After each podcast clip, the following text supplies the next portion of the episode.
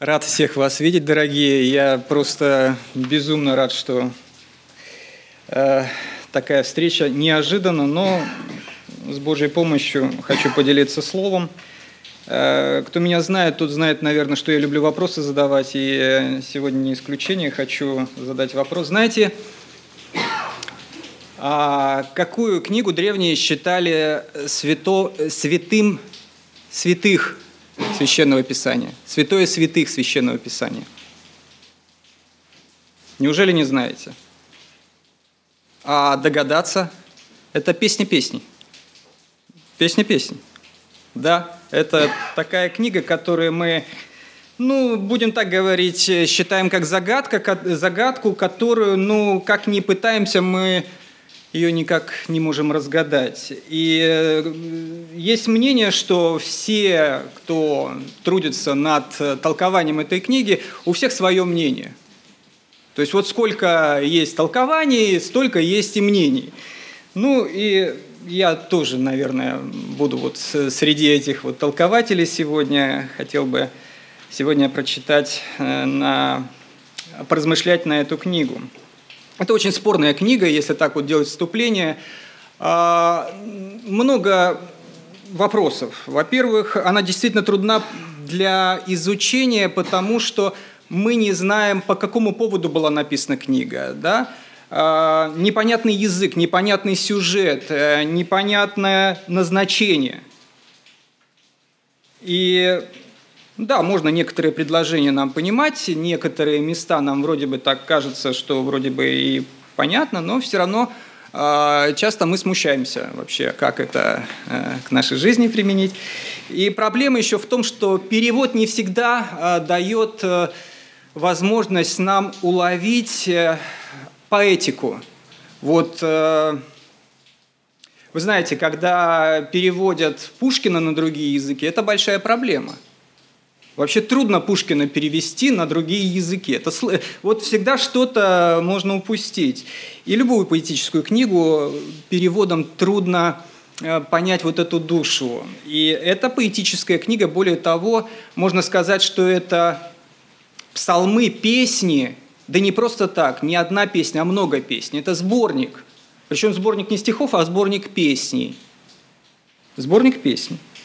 И если мы читали бы сегодня э, наши псалмы единым текстом, нам было бы тяжело. Наши э, псалмы разделены. Можно было бы также разделить, наверное, на кусочки и эти песни. Некоторые совсем маленькие бы получились, но тем не менее это не одна песня. Это много песней по определенному поводу написанные.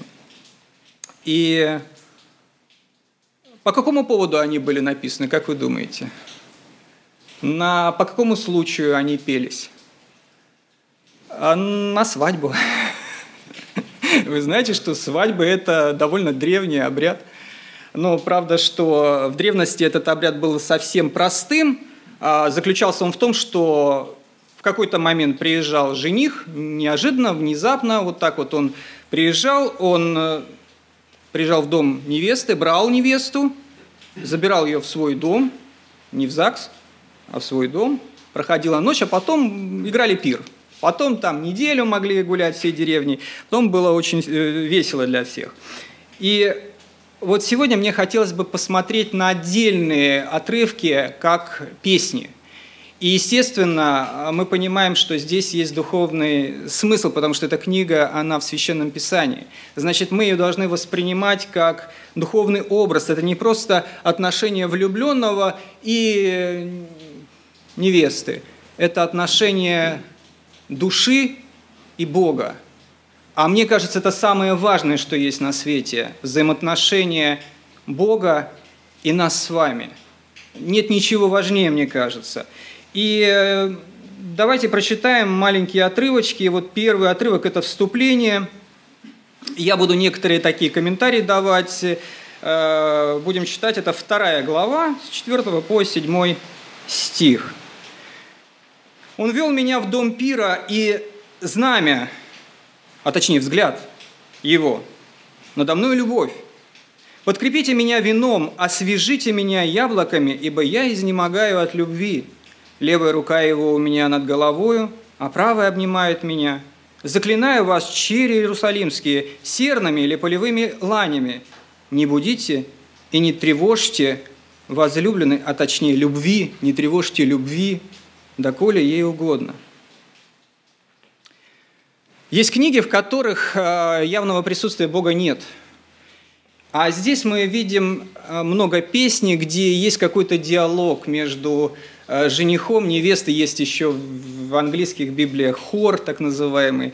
То есть есть еще кто-то, кто на свадьбе, видимо, принимает участие в качестве стороны жениха, стороны невесты. Ну, знаете, да, что есть подружки, есть друзья жениха.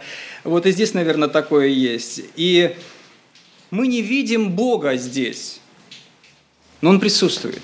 Мы не видим здесь жениха, когда начинается вот эта песня, я бы ее назвал песня томления, то есть а, ожидание и ожидание от встречи. Вот сейчас произойдет встреча, но она еще не произошла. Это очень такой романтический сюжет, очень такой э, эмоциональный. Здесь очень много чувств. И Э, вы знаете, что если это понимать, как это все происходит, то э, понимаешь, о чем, о чем, собственно, речь. Чтобы понять эти чувства, нужно понять, что Бога заботит, очень заботит то, те переживания, которые есть у нас к Нему. Если мы поймем, что происходит с девушкой, которая перед свадьбой ждет жениха – мы поймем те места, которые в Откровении, помните, говорят, что невеста приготовила себя. А иначе мы не поймем, зачем, почему вот это место невеста приготовила э, себя. Что значит невеста? Это церковь, да, это мы с вами. И как-то мы должны приготовить себя к встрече с Богом. И вот есть такое трепетное, трепетное, такое нервозное ожидание перед свадьбой. Знаете, что часто происходит перед свадьбой? Невеста приготовила себя, невеста ждет, а жениха нет – вы помните эту притчу, которую Господь говорит там, да? Вот это как раз тоже про, про ожидание. Жених должен приехать, а женихи, они очень часто вот треплют нервы. Они вот, э, им бы надо подумать как-то получше, приготовиться. Ну вот они так себя очень часто ведут. И какое настроение у невесты? А может, он передумал? Что меня бросил? Может быть, свадьбы не будет, может быть, все отменяется. Она напряжена, и вот это напряжение у нас э, здесь видно. Эм, девушка поет эту песню, и она написана как бы не в реальности, она заснула, ей снится сон, она вот от этого напряжения видит что-то и об этом говорит. Почему здесь говорится про лань, про серну? А самое красивое животное, которое у древних евреев было, это лань и серна. Если бы вы видели, какие они грациозные создания. И вот если говорить, я заклинаю вас чем-то самым-самым красивым, что есть на свете. Вот, вот есть что-то самое-самое красивое. И она говорит, знаете, со мной что-то не то. Что-то со мной такое происходит, необычное. Мне со мной такого никогда не происходило. Но это так красиво. Это так красиво, это такая красота. И говорит, не растопчите, это очень важно для меня. Это необычно, но это очень важно. Она не хочет просыпаться, она говорит, не будите меня, не тревожьте. То есть вроде бы этот сюжет, он вне действительности происходит. Это какая-то полудрема, это сон. И здесь говорится о том, что он, жених, по-разному в разных переводах открыл запасы вина, ввел в дом пира, опьянил меня. Это означает, что я теперь не совсем, как бы так сказать, э, э, здраво вижу этот мир. Я нахожусь в каком-то другом мире. То есть опьянил, он создал что-то пьянящее. Человек как бы по-другому воспринимает мир – мы, конечно, за сухой закон. Я никоим образом ничего не хочу сказать против, эм, против сухого закона или не хочу побудить вас э, каких-то там духовных экспериментов. Э, мы против алкоголя, да, мы за контроль, но знаете, если мы говорим все-таки, что это поэзия, что это духовная поэзия, мы же не машины в жизни. Мы же не автоматы и не роботы. И очень часто с нами что-то такое происходит, что далеко от, э, ну как бы это сказать, от такой повседневности. Это такая особая радость, это особое состояние. Мы же понимаем, что мы не всегда рационально а, поступаем. И, может быть, и не нужно всегда поступать рационально. Обратите внимание, часто э, Иисуса принимали за сумасшедшего, даже просили родители, чтобы его забрали. Павла, помните, сказали, что большая мудрость доводит тебя до безумия. А на учеников, которые во время Пятидесятницы тоже сказали, смотрите, они пьяны. А, то есть есть такие состояния, да помните, еще Павел говорит, что не упивайтесь вином, да, но исполняйтесь духом. Исполняйтесь духом, то есть когда человек исполняется духом, он становится совсем другим. И я думаю, вот такими другими были апостолы, были первые ученики, которые делали большую работу, которую в обычном состоянии человек сделать не может. Знаете, когда любящая мама, ну были такие случаи, не знаю, вот я их не проверял, что э, от страха поднимала машину, когда эта машина там на ребенка наезжала. Откуда такие силы возникают? Что происходит с человеком, который от любви готов броситься там на амбразуру, готов сделать что-то немыслимое? И вот здесь об этом же – Понимаете, если вы хотите любить Господа, имейте в виду, что вы выйдете из этого мира и войдете в другой мир. Из привычного в непривычный. Есть этот и другой мир. На самом деле я сейчас действительно все-таки не призываю каким-то духовным опытам. Э, я, если вы знаете меня, я человек довольно скучный. Я довольно скучный человек.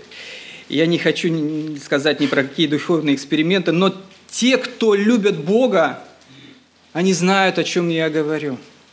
Они знают об этом.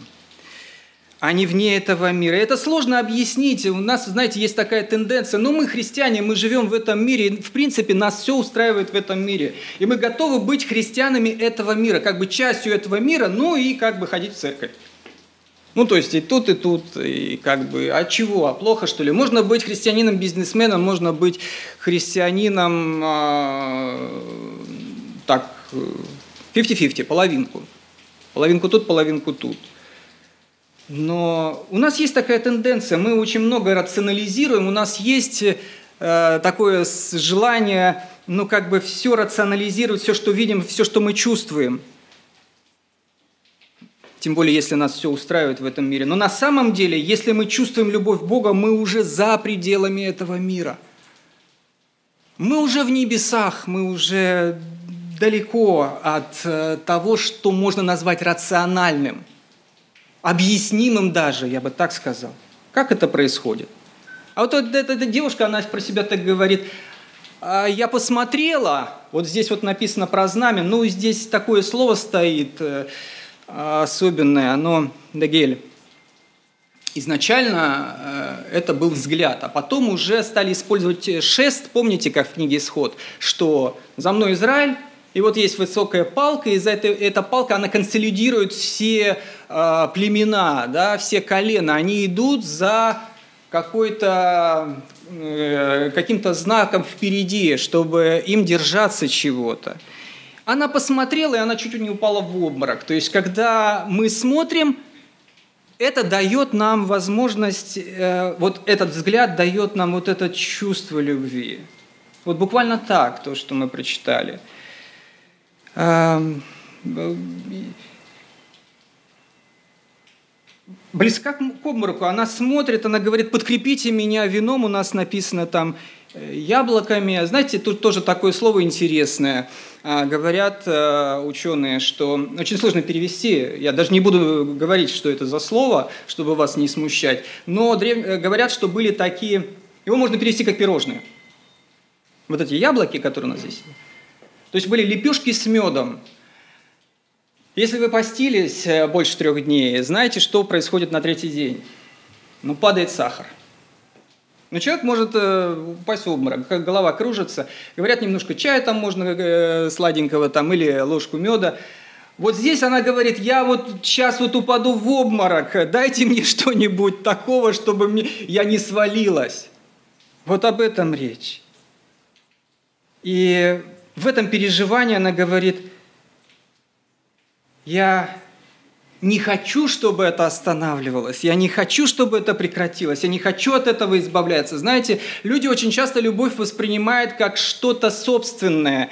Ну, то есть, знаете, можно любить личность человека, а можно любить вещь. И часто очень многие проблемы заключаются в том, что э, девушка говорит, он меня не любит, а выясняется, что она воспринимает э, своего любимого как собственность, и она считает, что если он не собственность, то значит он не любит. То есть мы очень часто эгоистично воспринимаем вот человека, который нам что-то должен. Мы из, как бы э, говорим, что это что-то, что, от чего я должен получить какой-то профит. Любовь, которая мне нужна для того, чтобы. А здесь о, о другом речь. Настоящая любовь – это когда что-то мы радикально превозносим, и мы ничего уже здесь ни с чем не можем поделать. Это любовь отдачи, это любовь, э, которая вот падает в обморок, смотрит и падает в обморок. Большие воды не могут потушить любви, да, помните, так об этом написано, и реки не зальют ее. Если бы кто давал все богатство дома своего за любовь, то он был отвергнут с презрением – Опять же, кто-то может понимать любовь как что-то постыдное, но в настоящей, в настоящей любви нет ничего постыдного и нечистого. Эта любовь всегда будет чиста, эта любовь всегда будет эм, совершенна. Э, нет больше той любви, помните, чем если кто душу свою отдаст за друзей своих. Это об, об этом говорит Иисус. То есть настоящая любовь, она готова пожертвовать собой. Она настолько превозносит объект своей любви, что она не видит ничего выше этой любви. Есть э, песня такая «Миллион алых роз», помните? Помните вот этот сюжет интересный? То есть некий человек отдал, продал все, там, весь свой дом, да, все, все свое имение, все свое имущество ради того, чтобы купить розы для своей любимой. Абсурд, глупо, правда? Но это безумие. Мы бы сказали, так, рациональный человек так не поступает, это неправильно. А есть у Генри такой замечательный рассказ, я его последний раз, когда читал, я плакал. «Дары волхвов».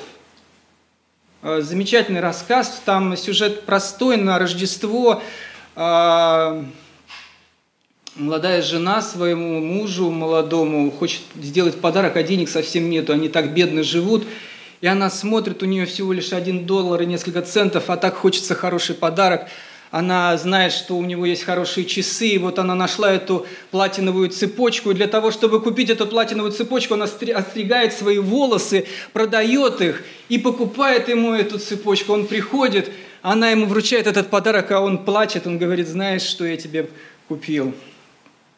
Набор гребней, о которых ты мечтала, да? Вот это любовь, которая, э, которая готова пожертвовать самым дорогим, самым ценным – это то, э, что, ну, оно вне рациональности, да, это, и это красиво.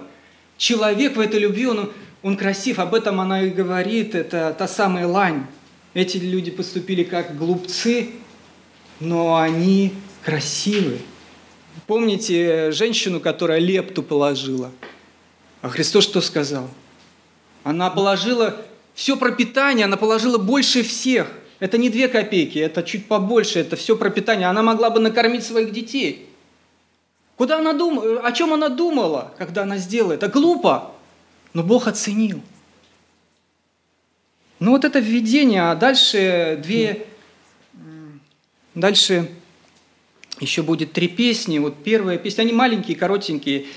Я сплю, я читаю второй, третий, четвертый, пятый, шестой стих – пятой главы. «Я сплю, а сердце мое бодрствует. Вот голос моего возлюбленного, который стучится. Отвори мне, сестра моя, возлюбленная моя, голубица моя, чистая моя, потому что голова моя вся покрыта росой, кудри мои ночную влагу. Я скинула хитон мой, как же мне опять надевать его? Я вымыла ноги мои, как же мне марать их? Возлюбленный мой протянул руку свою сквозь скважину, и внутренность моя взволновалась от него. Я встала, чтобы отпереть возлюбленному моему, и с рук моих капала мира, и с перстов моих мира капала на ручки замка. Отперла я возлюбленному моему, а возлюбленный мой повернулся и ушел. Души во мне не стало, когда он говорил. Я искала его и не находила его, звала его, и он не отзывался мне. Ну, это такая песня. А что вообще, что за сюжет? А сюжет такой интересный. А, под утро, перед свадьбой, к девушке приходит ее жених. Он говорит, зуб на зуб не попадает, замерз совсем, пусти меня. А хорошая девушка что должна сказать? Она должна сказать, расскажу все пастору, не пущу. Что это ты вообще себе придумал? Неправильно ты поступаешь. Она на провокации не ведется. В общем-то, молодец, девушка. Кремень так и надо. Дорогие сестры, все правильно. То есть э, я тут, у меня тут, э, я ноги помыла, как же тут я пойду, все будет э, нарушено. В общем-то, все правильно говорит, рационально говорит, да? По идее. Но она его любит. Она его любит без всяких условностей. И она бежит, чтобы ему открыть, возлюбленный мой только протянул руку, она только руку его увидела, и все, души не стало. Внутренность взволновалась от него, говорит. Э, вот какое чувство? Страх, трепет здесь. Она любит его, она знает, что он его любит. И вот это все, все описание чувств. Эм, Бог тоже стучится к нам. Бог тоже так написано, он стучится, все стою у дверей стучу. Мы отвечаем, как порядочная девушка часто, да, мы говорим, «А, расскажу пастору, что ты тут нарушаешь порядок. Э, неправильно здесь со мной сейчас разговаривать, а то подумай, что я сумасшедший, что это. это. Знаете, есть такая, э, такой афоризм, что если мы разговариваем с Богом, то это молитва, а если Бог с нами разговаривает, то это шизофрения. То есть очень часто мы так вот э, боимся, что нас примут неправильно. Подумают, что мы сумасшедшие, что это мы, это э, фанатики какие-нибудь, еще что-то. Мы гоним часто Бога, который хочет вот сейчас этой личной встречи. Мы говорим, что не до тебя. Я тут занят своими делами. Ты понимаешь, вот я не до тебя. А потом понимаем, что произошло, понимаем, что это был момент этой личной встречи. Мы бежим, а его уже нету. Вот нет уже этого прикосновения. Мы часто вот это вот уже потеряли, и мы хотим снова вот этого же прикосновения, этой же любви, которую когда-то ощутили, им уже этого нет. Нужно понимать, иногда Бог протягивает руку, и для большинства Бог что это? Это концепция какая-то, абстракция, вечный совершенный разум, ну что-то такое, не личность. А мы видим здесь, что он говорит с нами, Он хочет это, этого общения, Он хочет каждый день проводить с нами время. И знаете, Он хочет не просто, чтобы мы проводили время, ну как бы для галочки, а хочет, чтобы от этого у нас была радость. Знаете, я вспоминаю это время, когда я букетно-конфетный период, знаете, да, с, со своей женой, когда э, я не понимал, как время идет, потому что вот мы только встретились, а уже через 15 минут э, э, метро закрывают. Я не понимал, как это так, что со временем происходит. Я не понимал, как так.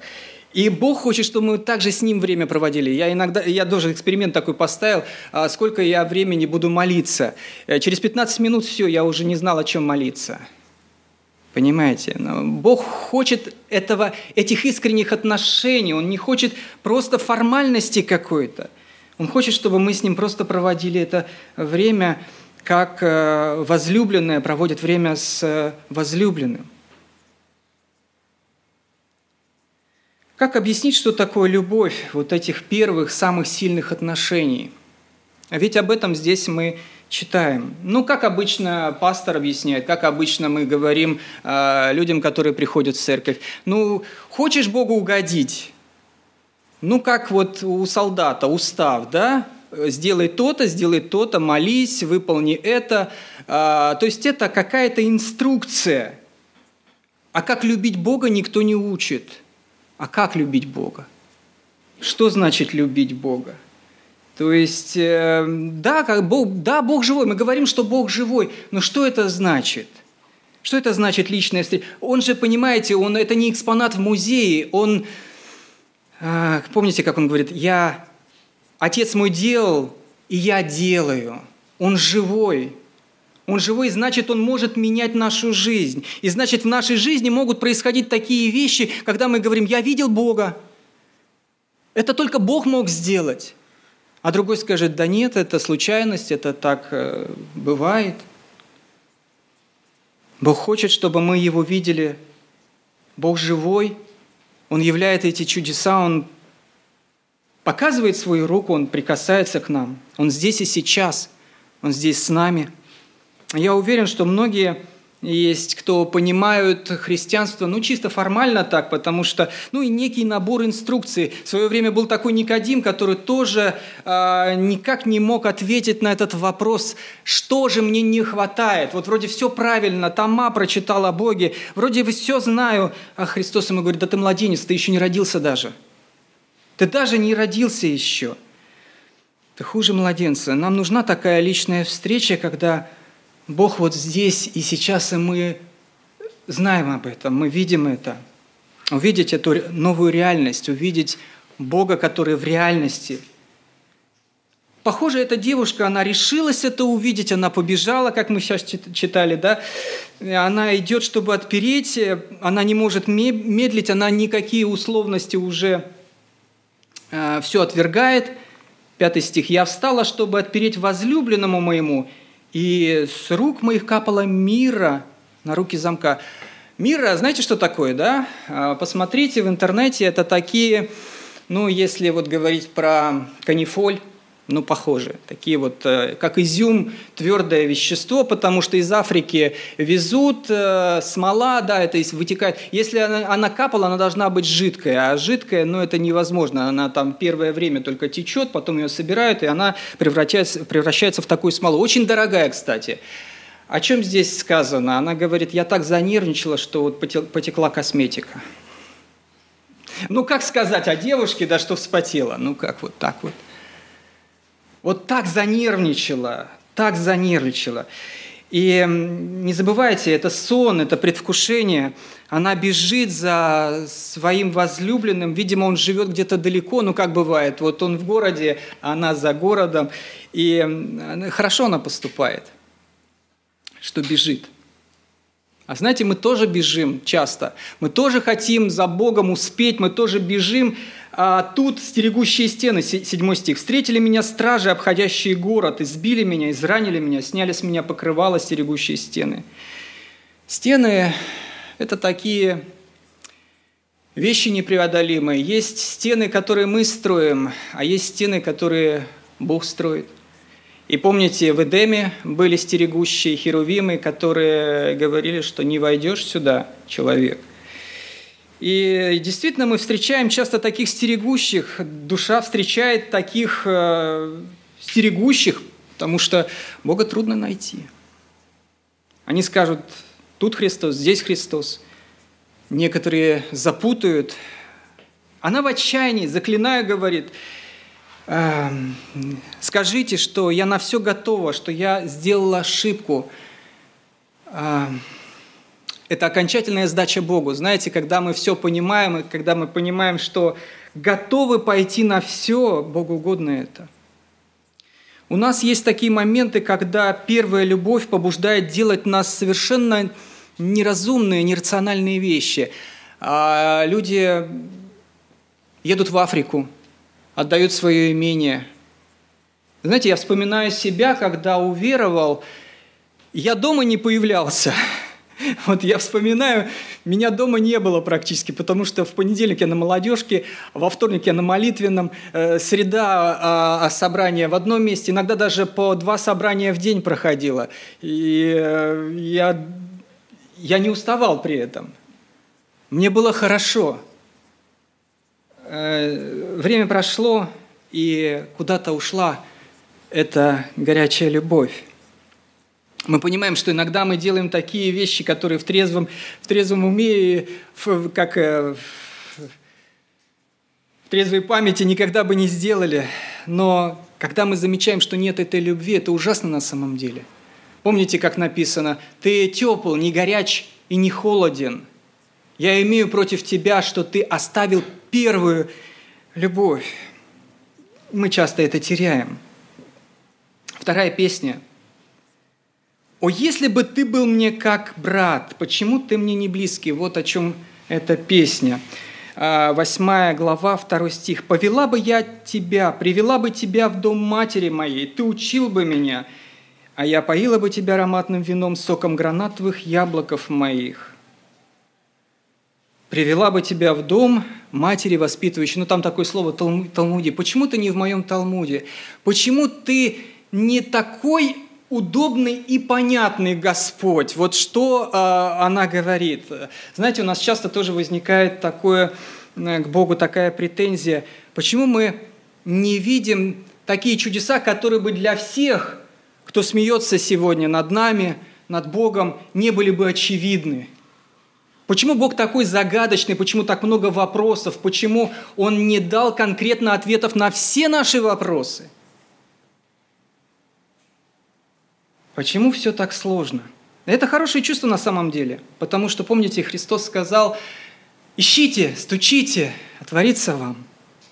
Бог хочет, чтобы мы стучали. Бог хочет, чтобы мы искали. Если по-другому, то это будет не любовь. Это так как раз то, что побуждает нас искать Бога, это то, что приятно Богу. Третья песня совсем маленькая. Э, третья глава, второй, третий стих – Стану же я, пойду по городу, по улицам и площадям, и буду искать того, которого любит душа моя. Искала я его и не нашла его. Встретили меня стражи, обходящие город. Не видали ли вы того, которого любит душа моя? Это как рефрен песни. Она отчасти повторяет вторую.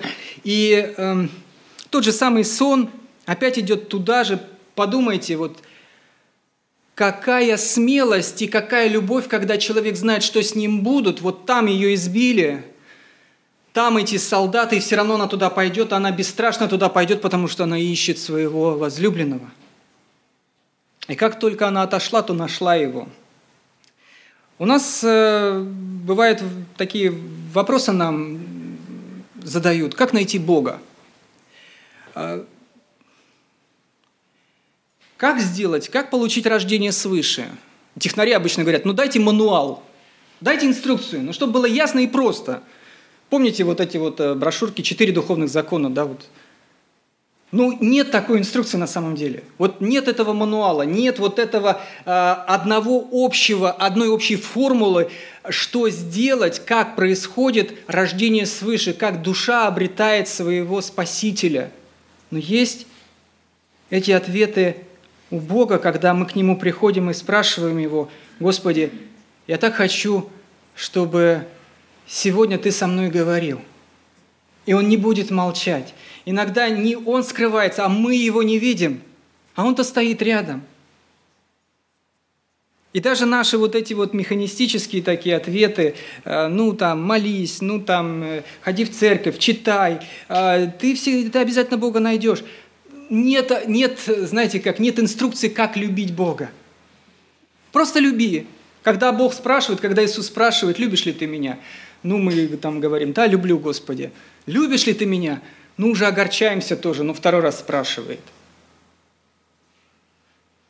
Мы можем сказать, что мы много знаем, мы ходим в церковь не один день, не один год. Э, у многих там десятилетний, двадцатилетний стаж, а я одну молитву слышал. Господи, я уже за тобой иду 20 лет, это тебе не шуточки. Если любишь, если любишь, ответа нет. Как любить? Стучите, и Господь говорит, тебе ответят – Человеку просто нужно искать. Вопрос только, ищем ли мы, стучим ли мы. А, ведь у нас часто бывают эти, стены, эти тоже есть стены и тоже закрытые двери. У нас есть условности, когда мы говорим, Господи, я так на тебя обижен, потому что я-то тебе что говорил в молитве, а ты мне что, ты же мне не ответил на мою молитву? Как же так, Господи? Я же верующий человек, ничего плохого не делал, а ты вот мне не отвечаешь. У нас очень много щеколд этих, э, у нас много замков висит. Мы их придумывали, знаете, как есть еще такое выражение, невротик, он придумывает, как Бог должен выполнять его требования и внимательно смотрит, как выполняет. То есть мало того, что мы говорим, мы придумываем, что Бог должен нам, так еще мы и смотрим, что, как Он выполняет то, что мы придумали. Без всяких условий вот эта девушка бежит, просто бежит к своему возлюбленному. И тогда действительно Бог открывается, как здесь, она вдруг его находит. А может быть, он и не уходил никуда. Может быть, он стоял рядом. Может быть, мы его просто не видели. И тогда написано, мы сможем привести Бога в дом матери, но это наша повседневная жизнь. Когда мы с Ним живем, это совсем совсем другая жизнь. Помните, Откровение, 3 глава, в заключение прочитаю. «Се стою у дверей и стучу, если кто услышит голос мой и отворит дверь, войду к нему и буду вечерять с ним, и он со мною». Бог хочет с нами проводить время, Он хочет с нами вечерять. Он стоит и стучит. А наша задача открыть Ему. Открыть, и тогда будет это воссоединение. Ему да будет слава. Аминь. Ава, Отче, я,